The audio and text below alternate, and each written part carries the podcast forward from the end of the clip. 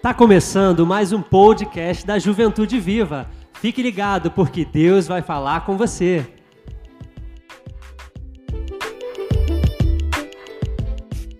Célia, conseguiu? Não, né? Mas amém. Não, esse aqui? Célia, conseguiu?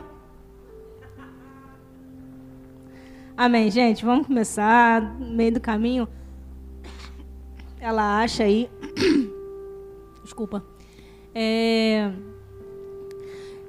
O que Deus colocou no meu coração para falar é... são uma, uma primeira introdução básica que se falar do olhar de Deus. Uma coisa que tem me chamado muita atenção é, é imaginar o olhar de Jesus. Uma coisa que sempre que eu sempre quis, de fato, assim, sempre foi uma coisa que se me perguntassem, eu falaria era conseguir olhar com os olhos de Jesus. Conseguir ver alguém com os olhos que Jesus vê. Conseguir que alguém identifique Jesus através dos meus olhos. Isso foi sempre uma realidade muito forte para mim. E eu vou dar uma pincelada assim, a falar um pouco sobre alguns tipos de olhar de Jesus que tem aqui, né? É, Jesus ele, ele gostava muito de olhar, né? É, em vários trechos de, principalmente de Marcos, você pega Jesus fitando os olhos, olhando. Jesus olha, e Jesus olha. Vários lugares você pode reparar que Jesus, antes de falar, ele. Estou nivelando meus olhos com os seus. E isso é real. Principalmente em Marcos. Você pode ler lá em vários capítulos de Marcos que lá está falando sobre a fala de Jesus e vem fitando os olhos, olhando à sua volta. Sempre Jesus está ali, olhando. E Marcos, ele sempre chama atenção para esse detalhe. Mas eu vou falar sobre alguns que eu acho muito interessante, que é o olhar de amor. Eu queria que você abrisse lá, em Marcos 10, 21. Depois disso a gente ora, que eu já estava esquecendo cada foto, né? Me desfocou. E aí eu esqueci. Marcos 10, 21. Aqui, esse capítulo aí, ele fala sobre o jovem rico.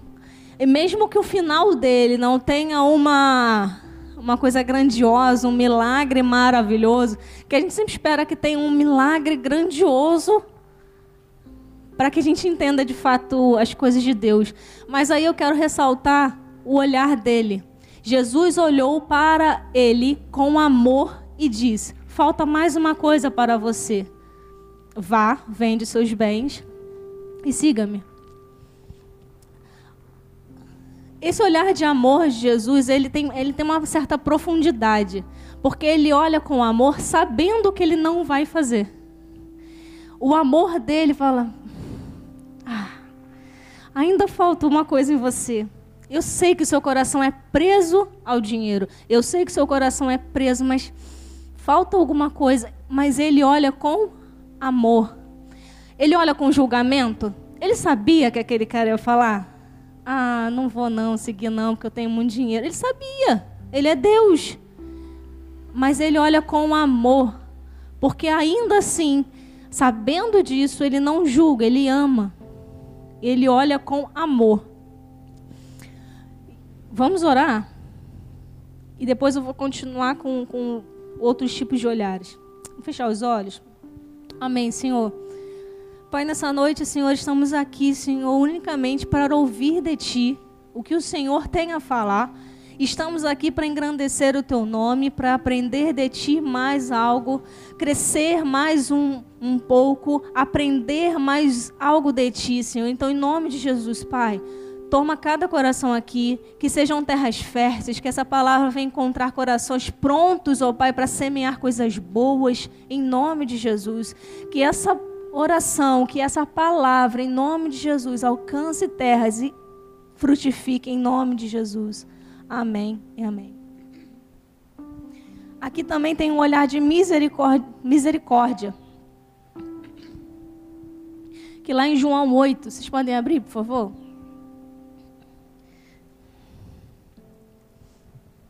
Aqui conta a história da mulher adúltera. que eu acho essa passagem muito, muito linda. Porque muitos aqui viram novela, já viram é, é, detalhes sobre esse momento. Mas, cara, uma mulher que era pega em adultério, ela merecia a morte. E o caminho dela era, era enxovalhada, as pessoas jogavam coisas nela, criticavam, jogavam pedras, e ela merecia de fato a morte pela lei né? E Jesus, com todo amor e misericórdia, ele fala isso para a mulher. Jesus endireitou o corpo e disse: Mulher, onde estão eles? Não ficou ninguém para condenar você? Obrigada, Jéssica. Ninguém, Senhor, respondeu ela. Disse Jesus: Pois eu também não condeno você. Vá e não perque mais. É, isso, para mim, é de um, de um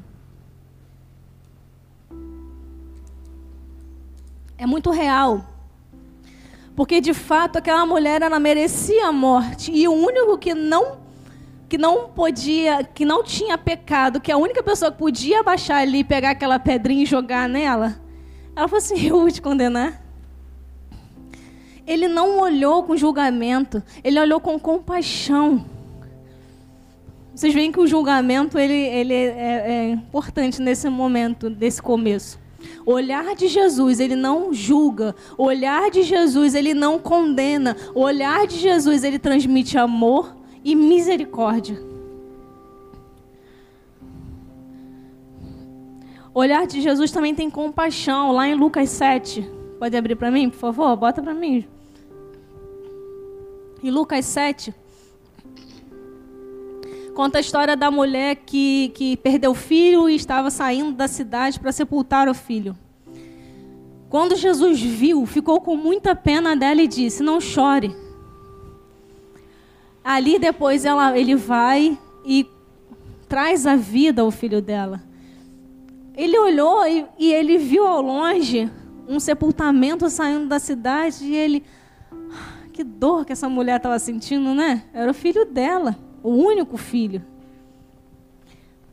E Jesus olhou com aquela compaixão que só Jesus tem e trouxe de volta a vida.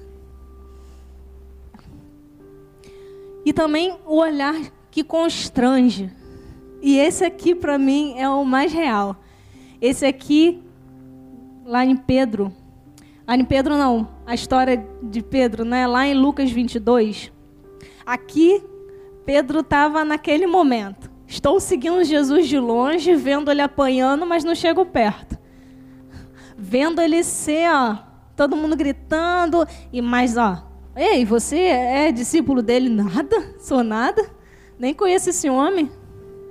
Ei, você é discípulo dele? Não, sou não, nem conheço. Três vezes fez isso. Então o Senhor virou-se e olhou firme para Pedro e ele lembrou das palavras que o Senhor lhe tinha dito. Tem mais um? Hoje, antes que o galo cante, você dirá três vezes que não me conhece. Eu fico imaginando como que Jesus, sendo jogado para lá e para cá, batendo, achicalhando ele, conseguiu ver Pedro. Ao longe, ele virar e falar: e Pedro, ao mesmo tempo, virar e. Ah, ele está olhando para mim. Porque é assim, né? Quando a gente está errado, quando a gente olha, ah, meu Deus, ela viu o que a gente fez. Não é assim? Juliana riu. É assim, né, Juliana? É. A gente acha que alguém vai ver. A gente acha que alguém vai, né? Qualquer olhar é julgamento. Mas Jesus não olhou com julgamento. Jesus fez ele lembrar o que ele falou. Tanto que fala que ele saiu chorando amargamente, porque aquilo não trouxe para ele julgamento. Ah, agora eu vou acabar com a minha vida, agora não tem mais graça. Não, aquilo trouxe um arrependimento tão profundo aqueles olhos, tão profundo, que ele chorou amargamente. E o que eu quero falar sobre isso?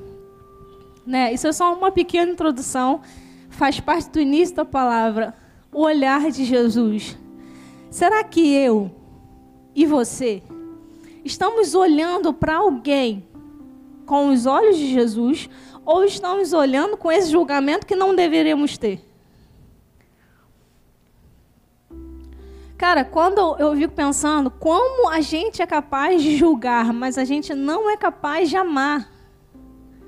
A gente julga, a gente julga erro do irmãozinho, a gente julga que o irmãozinho fez besteira, a gente julga o pai que fez isso aqui, mas a gente não consegue transmitir o olhar que Jesus tem ao nosso respeito. Isso é muito difícil, mas eu vou mostrar uma pessoa na Bíblia que eu amo de paixão. Amo muito esse homem. Que ele conseguiu fazer isso. Ele conheceu Jesus, ele conheceu a história de Jesus, se transformou discípulo dele, não dos doze, mas discípulo por escolha. Mas ele teve esse olhar. Abra comigo em Atos 4,36.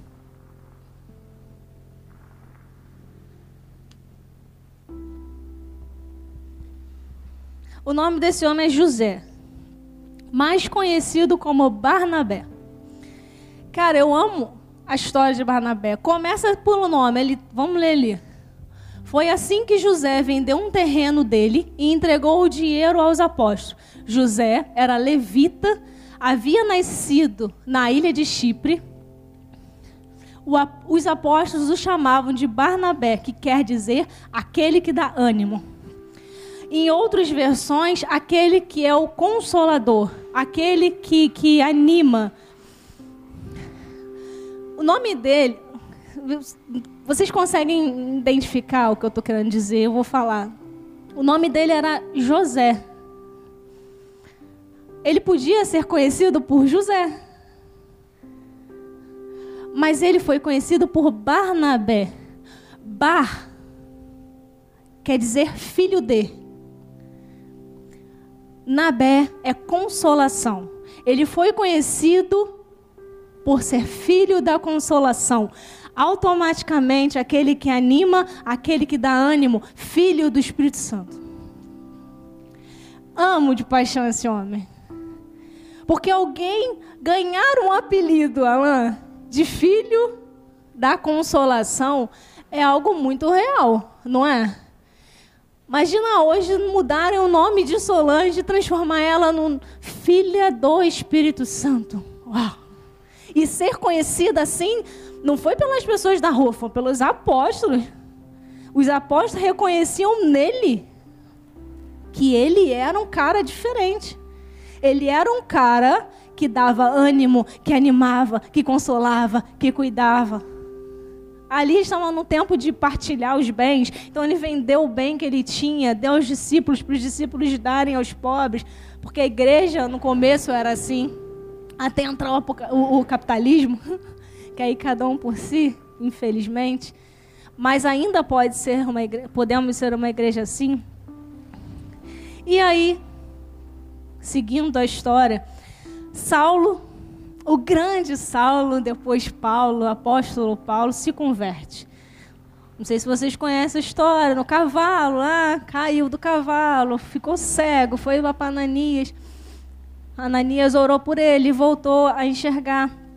Vamos ler lá comigo em Atos 9, 27 ao 30.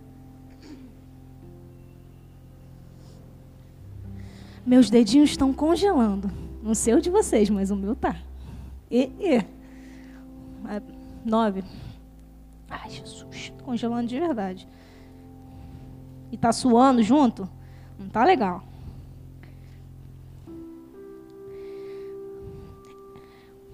Aqui, Saulo ele já está num período de quer pregar para todo mundo.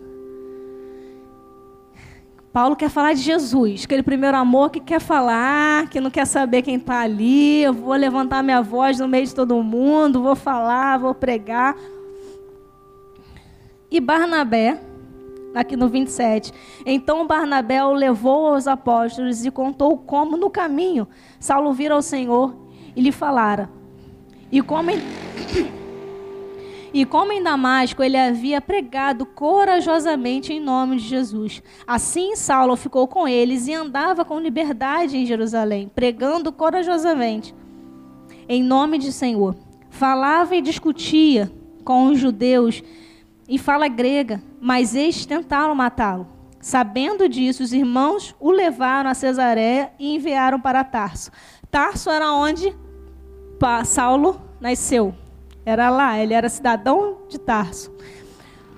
Aqui parece uma coisa muito simples e eu queria trazer a realidade o que significa o que Barnabé fez. Vamos contextualizar aqui. Ministério do Evangelismo. Sai ali e matam um, e matam dois, e matam três, e matam quatro. E cada um que sai para evangelizar e para falar o nome de Jesus é morto. Brabo, né? Estou contextualizando a nossa realidade, tá? Aqui, para vocês entenderem o que significou o que Barnabé fez. Porque parece algo muito simples. Ah, Saulo estava falando de Jesus, então vou levar eles até os apóstolos, né? Bonitinho e tal. Não, não foi simples assim, não. Ministério do Evangelismo tal, morreu um monte porque levou o nome do Senhor. E André, Barnabé. André pode ser Barnabé, André? Gosta também, né? André escuta falar que Paulo se converteu e está falando de Jesus. Como trazer alguém que matou a metade da nossa igreja? Difícil, né? Você teria coragem de receber o seu irmãozinho Saulo de Tarso aqui? Barnabé entendendo, sendo filho de quem é? Filho do Espírito Santo. Cheio dele. Ele vem aqui na juventude, quando está a juventude, o pastor, todo mundo junto. E traz Paulo aqui e fala assim: vamos ficar com ele aqui. um assassino matou um monte de cristão um monte dos nossos. Não, vamos ficar aqui com ele aqui, vamos cuidar. Bem a cara de, do meu amigo André, né? vamos cuidar dele. É, vamos, vamos incentivar ele, vamos cuidar. Doideira, né? É, isso foi o que Barnabé faz. Por isso que eu falo, parece tão simples quando a gente lê.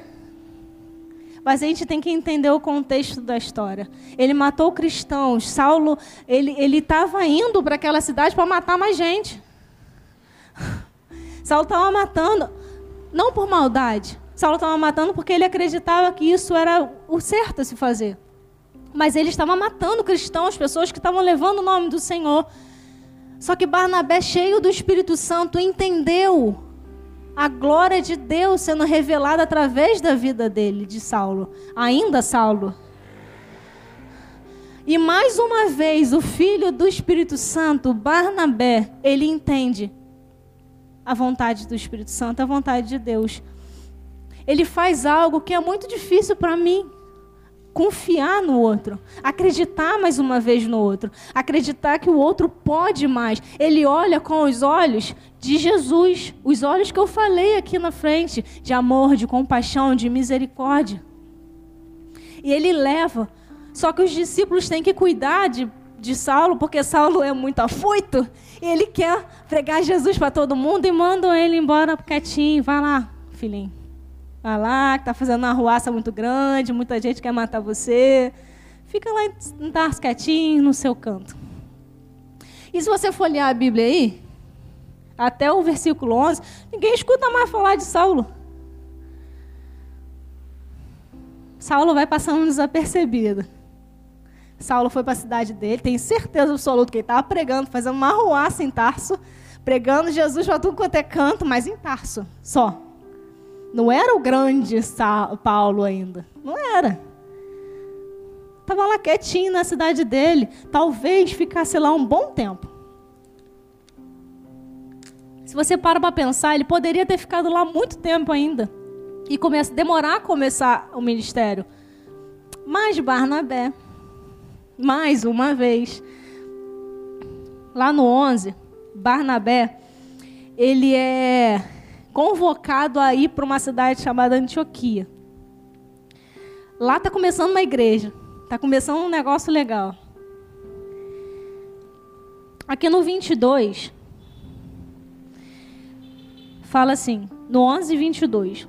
notícias desse fato, fato que a igreja estava começando, o pessoal estava querendo entender quem era Jesus, estava começando a saber as notícias de Jesus. Notícias desse fato chegaram aos ouvidos da igreja de Jerusalém e eles enviaram Barnabé a Antioquia.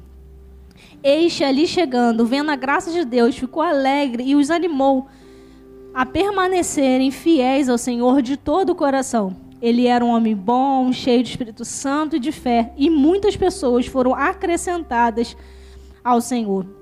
Então Barnabé foi a Tarso procurar Saulo. E quando o encontrou, levou para Antioquia. Assim, durante o ano inteiro, Barnabé e Saulo se reuniram com a igreja e ensinaram a muitos em Antioquia. Os discípulos foram pela primeira vez chamados cristãos. Uau! Você consegue ter a noção que a primeira vez que alguém foi chamado de cristão foi pelas mãos de Saulo e Barnabé? Porque eles estavam ali trabalhando incansavelmente. Mas Saulo estava lá em Tarso, quietinho no cantinho dele mas precisou de um Barnabé falar assim: não, Saulo não pode ficar preso lá naquela cidade. Saulo não pode, ele tem mais a dar. Ele tem mais a fazer, ele tem muito de Deus. Eu preciso pegar meu barquinho e ir lá buscar ele. Ele pega o barco, vai lá buscar. Não, vamos embora. Vamos embora, mora comigo, você tem muito a fazer. Eles passam um ano inteiro pregando e falando de Deus. O que, que eu quero dizer com essa história toda? A história de Barnabé e Saulo é linda. Depois eles têm uma discussão, mas isso aí não entra no mérito ainda. Mas quem quiser ler, leia, é muito interessante. Eu até para no final falar um pouco. O que, que eu quero falar com isso? Né? É... Será que a gente consegue ter o coração de Barnabé? Olhar com os olhos de alguém que entendeu o que era olhar com os olhos de Jesus? Barnabé entendia o que era olhar com os olhos de Jesus. Ele dava mais uma chance. Ele sabia quem tinha potencial para crescer, para ser de Deus. Ele queria levar o nome do Senhor a, a todos os campos, a todos os cantos. Mas ele sabia que Saulo era de grande valor. Sabia. Ele tinha convicção que Saulo ia ser muito grande. Mas Saulo não ia ser tão grande naquele momento se ele não tivesse pegado o barquinho e ido lá. Ele precisou pegar o barquinho e falar assim: Saulo, acabou, acabou seu tempo de pregar só aqui, agora você vai ser Paulo. Cara, tem muitos Paulos por aí. Tem muito Paulo por aí. Tem muito Paulo querendo fazer, fazer, fazer, fazer, fazer, pregar, pegar uma multidão e fazer um monte de gente se converter. Isso é muito bom que tenha Paulos assim. Mas a gente está esquecendo que precisamos ter Barnabés. Pessoas que acreditam no outro, que dão mais uma chance, que olham com os olhos de Jesus, que o irmãozinho errou, mas eu vou te dar mais uma chance. O irmãozinho mentiu, mas eu vou te dar mais uma chance. O irmãozinho pecou, mas eu estou com você até o fim. Eu vou te ajudar, eu vou estar tá com você. A gente não consegue ter o coração de Barnabé, porque o coração de Barnabé é um coração que às vezes é muito machucado. É machucado. E eu não ia entrar na história, mas eu vou entrar da briga deles. Mais à frente, eles dois brigam e tem uma pequena discussão e se separam. Por quê? Porque tinha um rapaz chamado João Marcos. E João Marcos, ele ele não, não segue com Paulo em todo o caminho, deixa eles na mão, mas João Marcos era um menino ainda. Deixa eles na mão e depois ele quer voltar. Não, agora eu quero voltar, quero pregar de novo, estou com vocês. E Paulo, não, João Marcos comigo não vai. Silas vai comigo, João Marcos não vai não. E Barnabé, não, cara, tu tem que dar outra chance. É um menino, não sabia o que estava fazendo, mas agora, não, comigo não vai. Só que Paulo se esquece do que Barnabé fez com ele. Ele dá mais uma chance para Paulo, mas Paulo já esqueceu. Não. E se separam a partir daí. Barnabé vai fazer a viagem missionária dele com João Marcos. E Saulo vai, já Paulo vai fazer a viagem dele com, com Silas. Mas lá na frente, o apóstolo, o apóstolo Pedro tem um rapaz que escreve as cartas dele, de grande valor para o evangelho do Senhor, João Marcos. Talvez se não fosse Barnabé, João Marcos não tinha chegado até aí. E João Marcos ainda tem mais valor. Vários vocês podem procurar, vários lugares falam sobre João Marcos, o grande valor que ele teve para o Evangelho. Cara, tem muita gente querendo ser grande, querendo pegar microfone, querendo falar, querendo fazer músicas muito lindas, querendo pregar para grandes multidões. Mas ainda assim, nesse meio caminho, tem pessoas morrendo porque não estão sendo cuidadas. Nesse meio caminho tem pessoas morrendo porque ninguém deu uma segunda chance. Porque ninguém, não, te pegou pela mão e vamos lá, estamos juntos. Ninguém mandou uma mensagem como tinha que fazer. Ninguém cuidou como tinha que fazer. Precisamos de mais pessoas com o coração de Barnabé. Cheias do Espírito Santo, porque o Espírito Santo é aquele que consola, que dá ânimo e que cuida. Porque Barnabé um dia aprendeu com Jesus sobre ter esses olhos.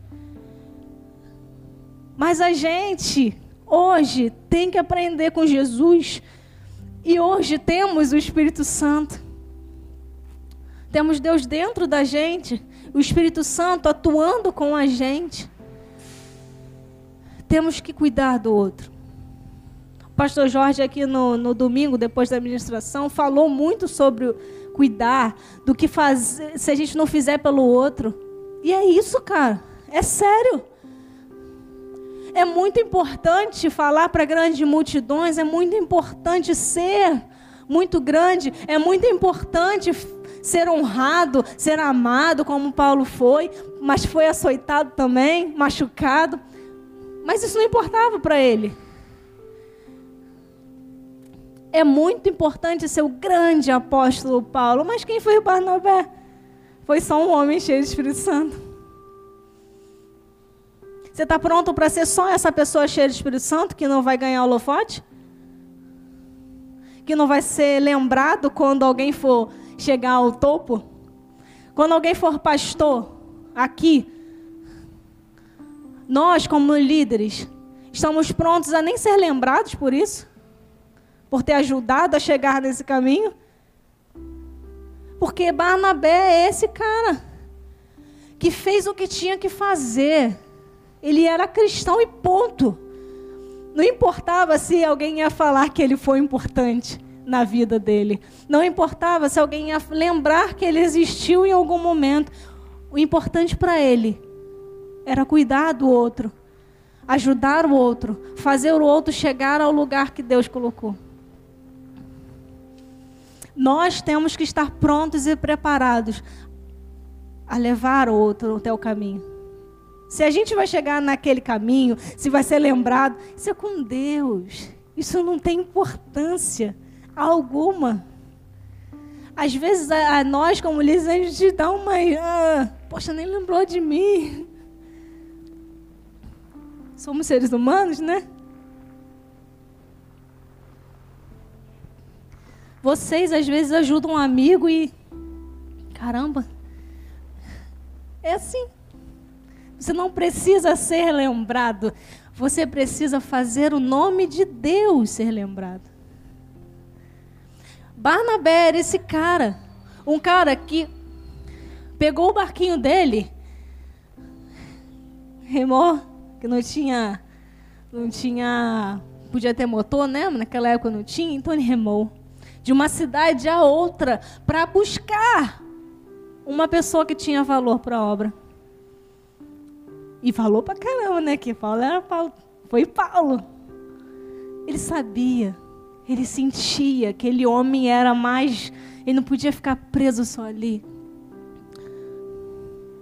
Gente, tem muito Paulo por aí. Eu falo isso com, muitas, com muita convicção. Tem muito Paulo por aí. Muita gente que tem o valor e valor real de levar o nome do Senhor adiante, de fazer a obra do Senhor. Mas precisa aparecer Barnabés que vão fazer essa pessoa chegar lá. Eu quero ser. Eu quando eu escutei uma palavra, eu lembro até hoje sobre Barnabé.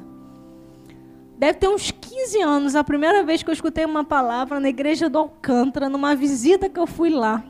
E eu escutei falar dessa palavra, Barnabé, e eu falei assim: caraca, maluco, eu quero ser igual esse homem.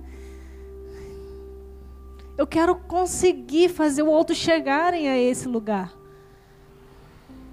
No meio do caminho, a gente leva umas bordoadas. As pessoas não se importam com você. As pessoas te machucam. Machucam. Mas se você conseguir levar essa pessoa até lá, tudo já tem valor. Porque o Espírito Santo é essa pessoa. O Espírito Santo é assim.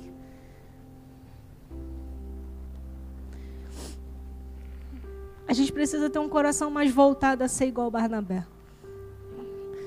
Eu acho que o Espírito Santo falou comigo e, me, me encheu disso, me fez lembrar de uma palavra que eu escutei há 15 anos atrás.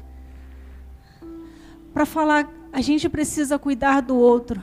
A gente precisa entender que o irmãozinho, olha para o seu irmãozinho do ladinho, seu amiguinho. Olhou? Agora olha de novo, identificando que essa pessoa tem muito valor para o reino.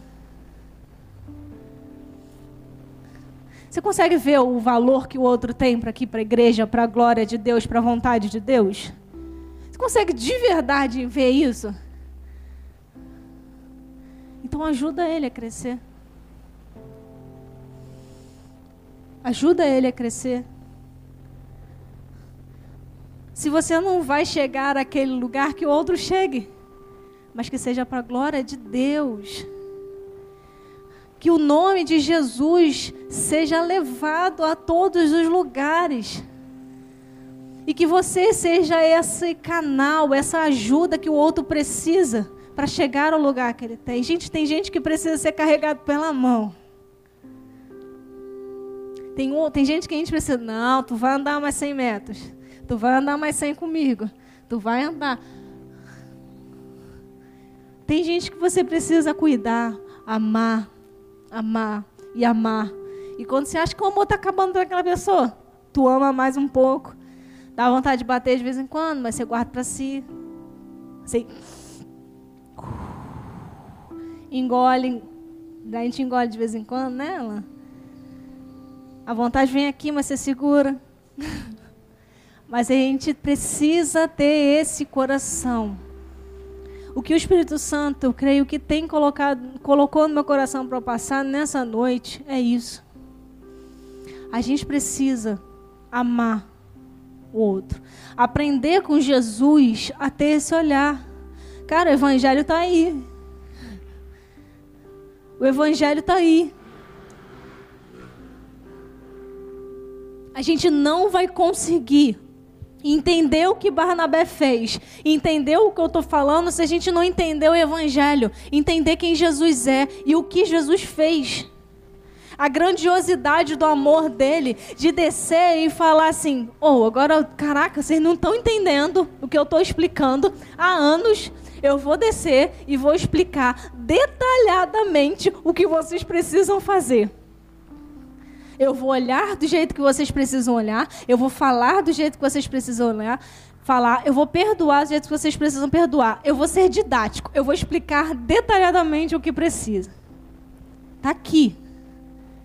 Está explicando que Jesus amou, que Jesus perdoou, que Jesus cuidou, que Jesus respeitou.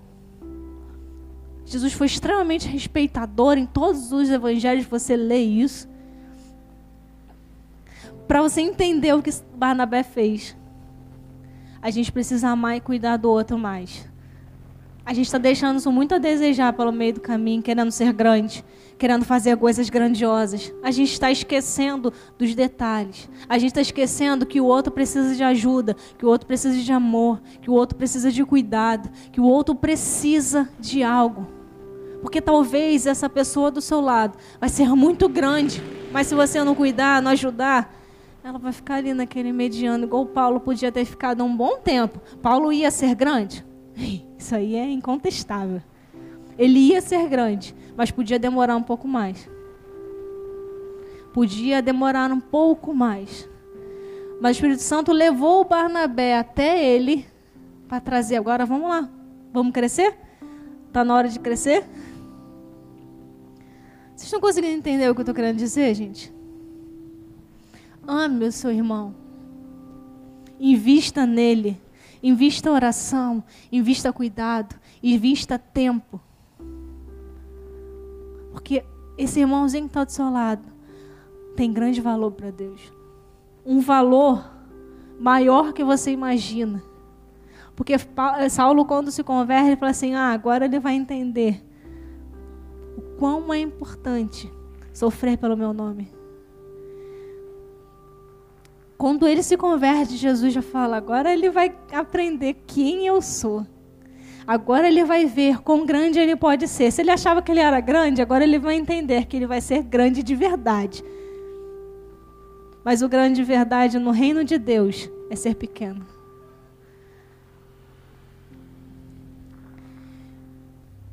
Gente, a gente é, é, tem que entender isso de uma maneira real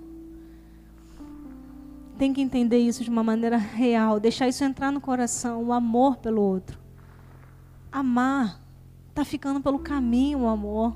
O amor está ficando pelo caminho. O amor está sendo esquecido, está sendo deixado de lado.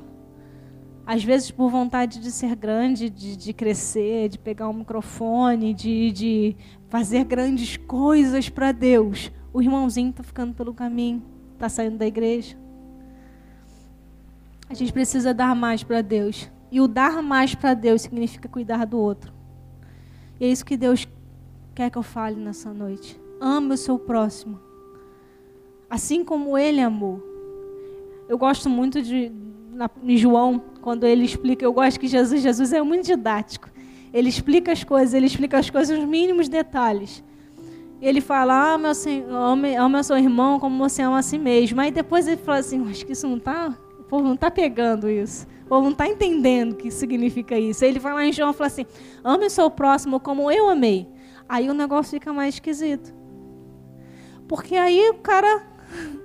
Pô, Jesus. Né, Júnior? Pois Jesus. Como que eu vou amar como Jesus amou? Aí a gente entende o que é ser cristão. É mais difícil do que parece. Porque amar como você ama a si mesmo fica meio assim, né? Tem gente que nem se ama, se ama. né? Tem gente que não consegue se amar, como que eu vou amar o outro? Mas aí Jesus muda o negócio. Deus fala, ama como eu amei. Aí ele. Ele é bem. Eu amo Jesus. Que ele é didático, ele ensina a gente nos detalhezinhos. Ele já sabia que alguém não ia se amar, então ele precisava explicar de outra maneira. Jesus é tão lindo, né? Ele explica a gente de verdade. Olha para o seu irmão mais uma vez. Olha para ele, gente. Não é esse olhar fuleiro, não. Olha mesmo, olha de verdade. Olha a pedra preciosíssima que tem ao seu lado. Mas é muito.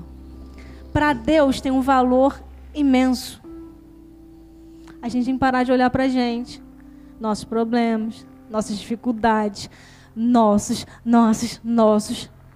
E olha o outro um pouquinho, porque esse outro tem muito valor. Porque quando você está olhando para o outro, alguém está olhando para você. Olha aí pro outro, alguém vai estar tá olhando para tu. Alguém está olhando para tu. Você não sabe de onde vem o olho, mas vem. Os que enxergam, olhar é a coisa mais fácil que existe, não é? Olhar não é fácil? Olhar é muito fácil, por isso que Jesus é didático. Ele olha com amor, ele olha com misericórdia, ele olha, ele olha, ele olha, porque olhar é fácil. Não precisa encostar, não precisa chegar perto, é só olhar. E quando você olha para o outro, você tem que falar: Senhor, me dá os seus olhos, me empresta os seus olhos, e você vai ver E Deus vai te mostrar que o outro está precisando de ajuda, que o outro está precisando de uma palavra, que o outro está precisando de um abraço, que o outro está precisando ser cuidado, que o outro está precisando de alguma coisa que você não sabe, então você tem que perguntar. Jesus vai mostrar. Porque Jesus é assim. Pede a Ele, Senhor, me dá os seus olhos. Eu quero ver com os seus olhos. Eu quero sentir o que o Senhor sente quando olha para o outro. E Ele vai fazer, porque Jesus é assim, Ele faz. Pede e Ele vai fazer. É só pedir. Só pedir. Ele vai mostrar. Fechar os nossos olhos, por favor.